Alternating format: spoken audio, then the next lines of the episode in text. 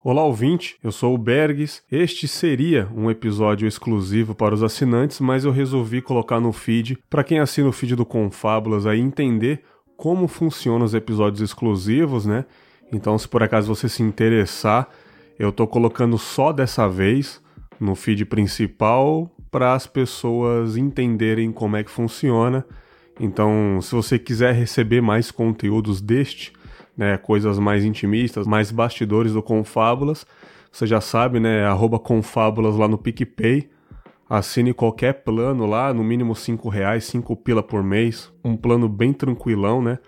Tem valores maiores se você quiser ajudar ainda mais. E você vai receber por e-mail aí, cara, vai ter o seu e-mail cadastrado no PicPay. Se você quiser receber também num canal privado do Telegram, fique à vontade, eu vou disponibilizar dos dois meios aí. No Telegram tem um player nativo, então dá para você receber e apertar o play lá na hora. Eu acho bem interessante. E também porque eu tava afim de conversar hoje, né, nesse final de semana que eu tô tranquilão aqui em casa com mais pessoas, né? Então fica aí o convite para você, quiser receber da próxima vez episódios exclusivos, só assinar o plano do PicPay.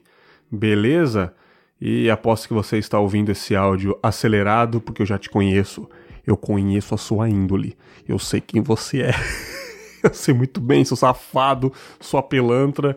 Eu sei que vocês ver acelerado, mas é, eu fico nessa brincadeira, mas, cara, realmente eu não ligo, não, cara. Na moral, o que, que eu vou fazer, tá ligado? Eu vou te matar? Não, mano, pode ouvir acelerado à vontade. Né? Eu também tem trecho, sei lá, que eu já ouvi o episódio, tô, tem trecho a pessoa tá falando algumas coisas ou tá lendo e-mail é, no começo do episódio, eu vou e dou um skip lá, dou um fast forward, tá ligado? É uma forma de acelerar também a parada, então quem sou eu para julgar? Mas é legal fazer essa brincadeira. Eu tô gravando esse, esse episódio aqui é, depois de um faxinão que eu dei sábado de manhã. Inclusive, eu postei no Stories é, na sexta-feira à noite, lá pra meia-noite, mais ou menos, eu não lembro o horário, que eu tava gravando um episódio exclusivo no PicPay. Inclusive, eu gravei, mas eu deletei. Eu deletei porque, sei lá, eu não, não achei que foi legal o áudio. Foi um áudio grande, de 40 minutos, então quer dizer que eu falei por 40 minutos sem parar. E eu nem sequer ouvi novamente, eu apenas deletei. cara, como é bom fazer isso, cara. Ao mesmo tempo que é triste, sei lá, você pensa, pô, eu gastei 40 minutos do meu tempo gravando uma parada e deletei. Mas também, cara, é libertador, porque é seu e você faz o que quiser. Então, simplesmente deletei. Foi uma forma de desabafo, eu falei sozinho, eu praticamente me confessei pro microfone, eu fui pro confessionário do meu quarto e falei. Fingi que o microfone era um padre e eu comecei a falar, né? Como se fosse um velho amigo. Eu trato o microfone como meu velho amigo, esse arcano maravilhoso, então eu deletei. Eu falei, ah, quer saber, cara, eu vou dormir, eu tô cansado, acabei de fazer um. Acabei de bater um papo com a galera do Laranjada Podcast aí, fiquei umas duas horas conversando, falando de um monte de coisa.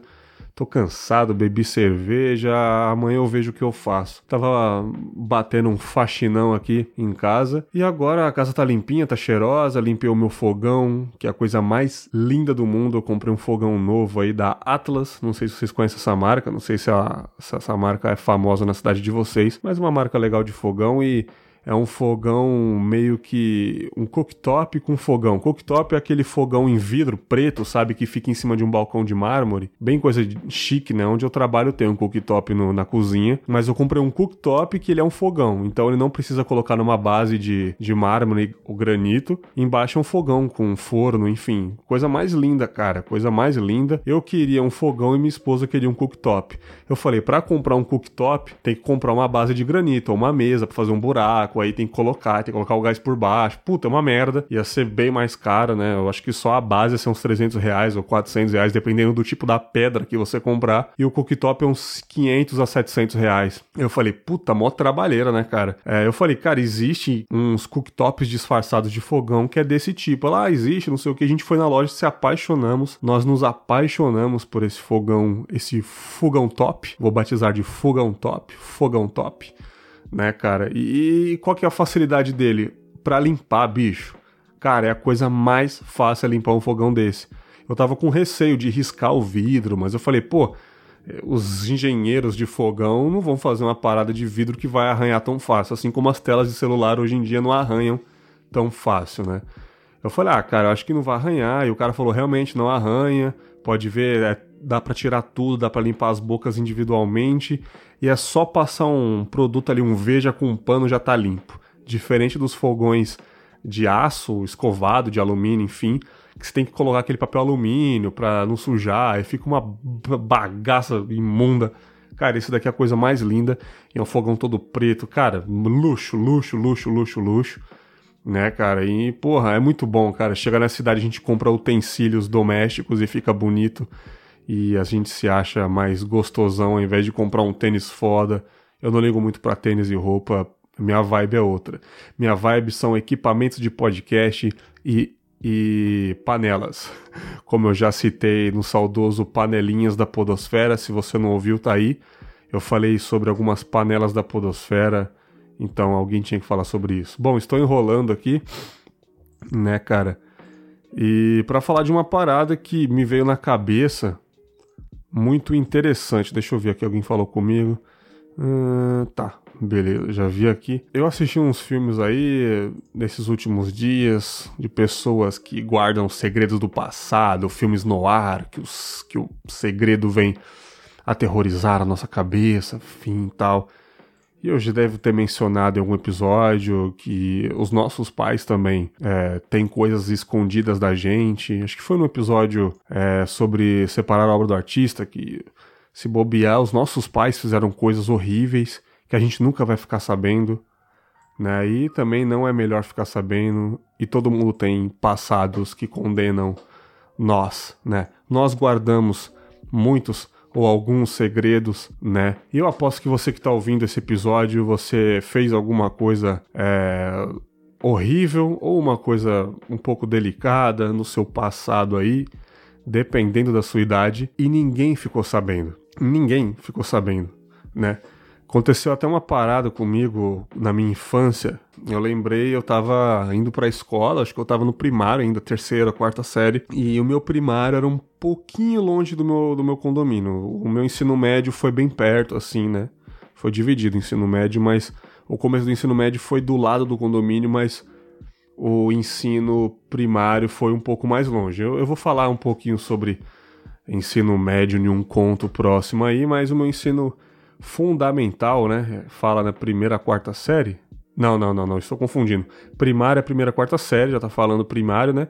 Ensino fundamental da sétima, não, da sexta, caralho, da quinta à oitava e, e médio é da primeira ao terceiro colegial, pelo menos na minha época assim. Não sei se tem nono ano agora, essas paradas assim, mas enfim. Então, da minha primeira à quarta série, eu estudei no Napoleão Bonaparte, que era uma escolinha que ficava ali na zona leste de São Paulo, tem ainda, eu acho, não sei. E eu já meio que ia pra escola sozinho nessa época já. E eu lembro que eu tava subindo a rua e era de tarde, enfim. Aí tinha vários condomínios em volta, aí eu tava indo pela calçada, aí tinha um barranco na tipo perto da calçada que dava para uma fábrica de macarrão, eu acho, lá embaixo, bem embaixo assim lá no fundo. E eu fui pra beira do barranco puxar uma plantinha, alguma coisa do tipo, e eu caí do barranco, cara. Eu caí, eu caí mais ou menos até a metade do barranco, assim, sabe? Não, não, não, não, não, metade não, cara. Era. Mas assim, parecia, né, cara? Desespero, desci, enfim, e eu segurei num, numa viga de ferro que tava fincada no barranco assim, e eu fiquei gritando, gritando e ninguém me ouviu e ninguém me ouviu, rasguei a minha calça e eu falei, caramba, como é que eu vou sair daqui? Passou aquele filme na minha cabeça, eu não devia ter vindo por aqui. Da mesmo passou aquele filme na cabeça do mesmo dia que eu contei aqui quando eu quase morri afogado, que eu tenho quase certeza que eu vi um tubarão na minha frente lá no mar, enfim, e passou um filme na minha cabeça, falei, pronto, vou morrer, aí veio os pescadores e me salvaram. É, nesse daí foi a mesma coisa, passou um filme na minha cabeça, embora não tinha muito filme para passar na minha cabeça, que eu devia ter o quê, uns nove anos? Mas eu acho que sempre quando as pessoas têm essa experiência, passa alguma coisa, passa uma lembrança, passa algum arrependimento da vida, dependendo de como você for, você até pede para Deus te livrar daquilo ali. Deus, se eu não morrer, eu juro que eu vou para a igreja, sabe? Essas paradas assim. É, quando o avião tá caindo, passa um filme na cabeça, enfim. E eu fiquei mal tempão ali, cara. E eu não sei de onde eu tirei a força ali que eu consegui sair desse barranco, né? Depois de, sei lá, parecia que eu fiquei horas ali, mas devo ter ficado três minutos. Enfim, pensando ali, eu subi esse barranco novamente, olhei lá para baixo e era muito fundo, era muito fundo. A fábrica de macarrão era lá para baixo, cara. E realmente era um lugar que tinha uma segurança bem ruim. Provavelmente estava em obra ou colocou uma grade ali, colocou né, alguma divisória, enfim, uma barreira, mas ali não podia ficar, entendeu? É, se eu cair, outras pessoas podiam correr o risco. Ou sei lá, um carro perdeu o controle na pista, já que era numa curva e cair lá para baixo sacou? Então eu não estava totalmente errado, já que eu era criança e eu estudava à tarde, então provavelmente era umas seis e pouco, já estava escuro. Enfim, eu consegui sair do barranco e eu fui para casa e eu não contei o que aconteceu. Eu não sei se por causa que eu tava com medo, ou traumatizado, ou preguiça de contar, mas assim, eu esqueci disso. E sabe quando que eu lembrei que aconteceu isso comigo? Hoje. Eu lembrei hoje, né? Eu gravei recentemente um podcast, eu tava lá com, com o Brian, e eu contei da história que eu já fui cobrador de ônibus. Uns 5, 6 meses eu fiz esse trabalho, e eu tinha esquecido também. Eu tinha esquecido completamente. Não sei se por vergonha, se eu for por vergonha, eu sou um cuzão, porque não tem que ter vergonha de qualquer tipo de emprego. Mas eu acho que não, porque eu não tenho preconceito com emprego nenhum, né? Alguém tem que fazer tal coisa. Esse é o meu lema. Então não existe vergonha. Mas enfim, é, ou realmente é, não foi tão relevante na minha vida, apenas foi confortável, foi bacana a experiência, mas não foi tão relevante ao ponto de fixar na, na minha trajetória de vida. Mas eu só lembrei porque aconteceu uma coisa no dia que me fez lembrar dessa vida, que foi quando eu quando eu esbarrei com uma senhora na rua, ela me chamou pelo meu nome, gritou lá meu nome, eu olhei Aí automaticamente veio essa lembrança, essa senhorinha que morava na roça. E, e aí veio as lembranças: caramba, é verdade, eu ia na casa dessa senhora de domingo às vezes, porque eu era cobrador de ônibus. Aí eu falei: caraca, e nessa época que eu era cobrador de ônibus, aconteceu um monte de coisa comigo, cara. Sabe? Tipo, aconteceu algumas aventuras loucas aí, alguns perrengues, alguns negócios engraçados. Eu falei, ah, vou contar no podcast do cara lá, e foi bacana, a galera elogiou pra caramba. Acho que não cabia contar aqui no Confábulas, porque era uma série de historinhas, então é melhor contar no podcast do Brian, chamei no zap, contei, moleque gente boa, moleque merece. É, enfim. Então eu tirei a conclusão que tem coisas na vida que a gente esquece, a gente esquece o nosso passado mesmo. Eu acho que se você pensar muito bem, tem coisas aí que já aconteceu com você, é, há momentos grandes, meses da sua vida que aconteceu coisas legais e você não se lembra. Ou porque não foi tão relevante, ou porque você sente vergonha, mas tem segredos, estes segredos que você realmente tem vergonha, ou pode ser até coisas criminais, que eu não julgo também. O que, que é crime? é muito. É muito. É, é, é muito aleatório isso, né, cara? Tudo depende o conceito de crime. Mas enfim, tem crimes que talvez você cometeu, você que está ouvindo, e ou tem coisas que realmente você se envergonha. Tem coisas que você se envergonha, isso é normal. É, tem uma coisa minha que eu me envergonho muito. É, já fiquem aí avisados que eu não vou contar. É uma coisa que eu me envergonho demais. Demais, demais, demais, demais. Eu fui muito vacilão de fazer isso, né?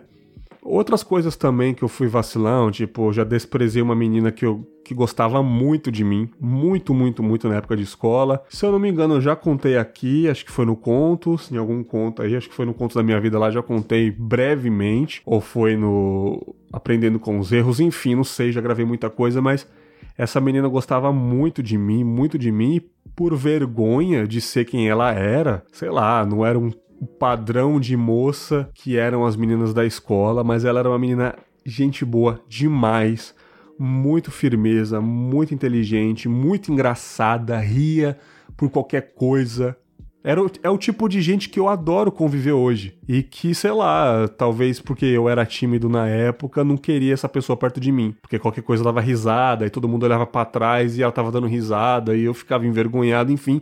Só sei que eu desprezei ela muito né? E ao ponto dela mudar de colégio, enfim, se mudar. E eu perguntava pra prima dela que estudava na minha escola ainda. Ela dava uma desculpinha, falou: Ah, não, é porque a mãe dela mudou de casa, enfim, deu umas desculpas lá, mas sim, era por causa de mim, porque ela ficou muito chateada, enfim. E antes de eu sair de, de São Paulo, é, pelo que vocês já sabem, o porquê que eu saí, eu resolvi chamar ela no MSN, pra você ver, MSN ainda. É, 2011 eu ainda usava MSN. Eu resolvi chamar ela no MSN, procurar ela, eu tinha o contato dela ainda e me encontrar com ela pessoalmente para pedir desculpas do otário que eu fui. Ela já tava com filha, já tinha casado ou tava namorando o moleque ainda, não sei. É, mas ela perdoou, cara. E ela era do mesmo jeito, cara, do colégio. Ria pra caramba, muito engraçada, muito inteligente. Nossa, só de lembrar, só de lembrar disso me dá um negócio no peito, cara. Sabe? Me dá um negócio no peito. É, é foda, cara, é foda. Então, essa é uma das coisas que eu me arrependo muito. Não é bem um segredo, enfim, né?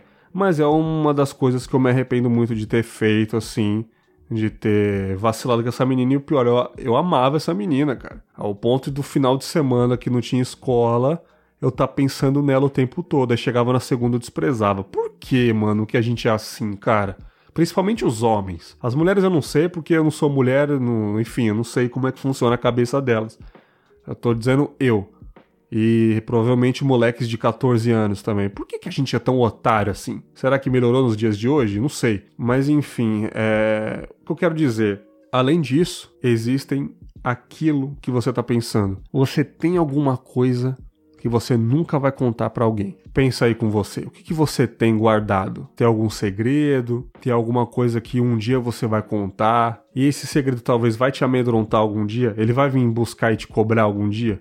Esse passado misterioso, né? Tem até uma série que eu já citei aqui, o Mad Men, que eu amo essa série, estou assistindo pela segunda vez. Amo, amo, amo, amo. Tá no meu top 3 séries da vida, que é Mad Men, Sopranos e Breaking Bad né? Top 3 séries da minha vida. Tem outras também, a Sete Palmos, The Wire, enfim, posso parecer até meio hipster citando séries aí, mas enfim, Mad Men é top 3 da minha vida. E a história do publicitário Don Draper, um publicitário de sucesso, amado pelas mulheres, o cara foda, o cara mais inteligente da agência, mas é um cara com segredos, cara. Um cara que ele não é o Don Draper, ele é Dick, alguma coisa, que eu não vou lembrar o sobrenome, mas o nome dele é Dick, e ele é um soldado que ele trocou de identidade na guerra lá. Enfim, ele guarda esse segredo. Esse segredo amedronta ele pra caramba. A mulher dele descobriu só anos depois que ele já tinha três filhos, a mulher descobriu. Na primeira temporada, um irmão dele apareceu e ele desprezou o irmão, sai daqui, eu não sou mais esse cara. Tá? Tem pessoas que conhecem ele como Dick em outra vida, que ele convive de vez em quando, mas ele guarda esse segredo porque ele é o Dick, ele não é o Don Drape. Don Drape tem outros amigos, o Dick tem outros amigos. É muito louco essa vida dupla, né? Tem pessoas que têm vida dupla, cara. Essa é uma parada que eu não consigo botar na minha cabeça. Tem pessoas que têm vida dupla, pessoas que têm duas famílias, né? Eu sei muito bem disso daí, eu tenho exemplos próximos, né? mas tem pessoas que têm vidas duplas. Eu não sei se tem nomes duplos, mas tem vidas duplas. Como é que essas pessoas conseguem manter esse tipo de segredo, né?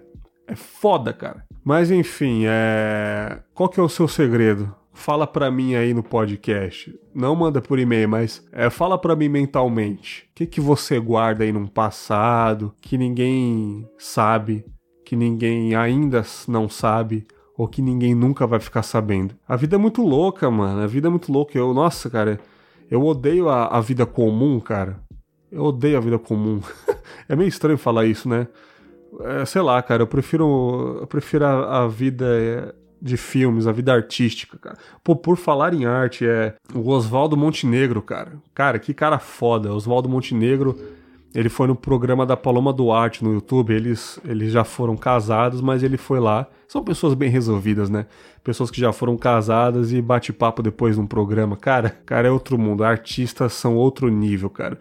Ele disse uma parada que ele me resumiu, cara. Ele me resumiu eu tava uma talvez uma vida inteira, ou até pelo menos depois que eu comecei a refletir mais sobre a vida, de um ano e sete meses para cá, com o surgimento do Confábulas, esse tempo todo tentando saber quem eu sou, o tipo de pessoa que eu sou, por que, que eu sou tão pensativo, por que, que eu sou tão bitolado? Por que, que eu não ligo para a vida comum como as pessoas ligam? Eu descobri com uma frase dele, cara. Ele disse que a vida fora da arte é muito chata. Ele disse que desde os 19 anos que ele faz projetos, faz músicas, faz documentários, faz alguma coisa, traz é, uma atrás da outra, né? Ele faz uma coisa atrás da outra para evitar isso que as pessoas chamam de vida. Ele diz assim, é até. Ele diz, ah, é negócio de socialismo, capitalismo, tudo que é ismo, essas coisas que o ser humano inventa para deixar a vida suportável. Ele diz que as únicas coisas que deixam a vida suportável, que importam mesmo, é o afeto, no caso ele disse talvez o amor que você tem por alguém, e a arte, uma coisa que você faz, algum projeto que você monta. E eu falei, tá aí, é isso, cara. O resto é irrelevante, o resto a gente inventou para deixar a vida suportável, sei lá, para dar sentido à vida, ou enfim, qualquer coisa para a gente tentar se encontrar. Mas o que importa mesmo é o amor, que isso é natural, o amor que você tem por alguém, aquilo que, que você quer fazer com alguém, e a arte alguma coisa que você gosta de fazer, alguma coisa que você gosta de consumir de verdade, alguma coisa que você monta do zero, seja um filme que um diretor faz, ele monta do zero, desde escolher o elenco, a, a escolher a trilha sonora, a fotografia e aquela uma hora e quarenta de projeto que ele joga pro mundo. Aquilo é alguma coisa que ele fez que deu sentido à vida dele ou um podcast que você está ouvindo, que você tem podcast, você escolhe o tema, você escolhe a trilha, ou você simplesmente liga o microfone, mas você monta algo, você monta aquilo ali e distribui para o mundo. Você jogou uma arte sua para o mundo. Eu acho que foi o Thiago Meiro que comentou no Facebook na época que eu usava podcast é arte. Eu acho que sim, cara.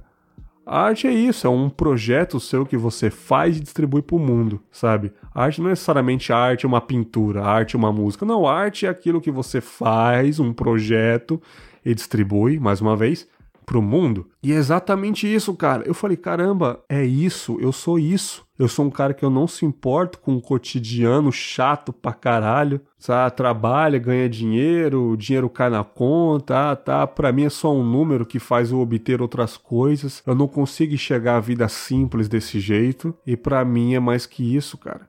Para mim, é acho que para mim sempre foi mais do que isso. Para mim é o afeto que eu tenho com alguém, a vontade de estar com alguém fazendo algo, seja um parceiro amoroso, seja um amigo, seja um brother aí da internet, tô junto compartilhando algum momento com ele e um projeto que eu faço. Maravilhoso, né, cara?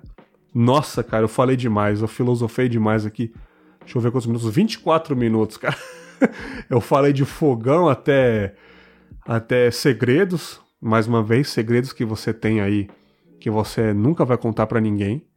Eu tenho um segredo que eu nunca vou contar para ninguém, que é muito merda, é muito barra pesada, é muito lixo.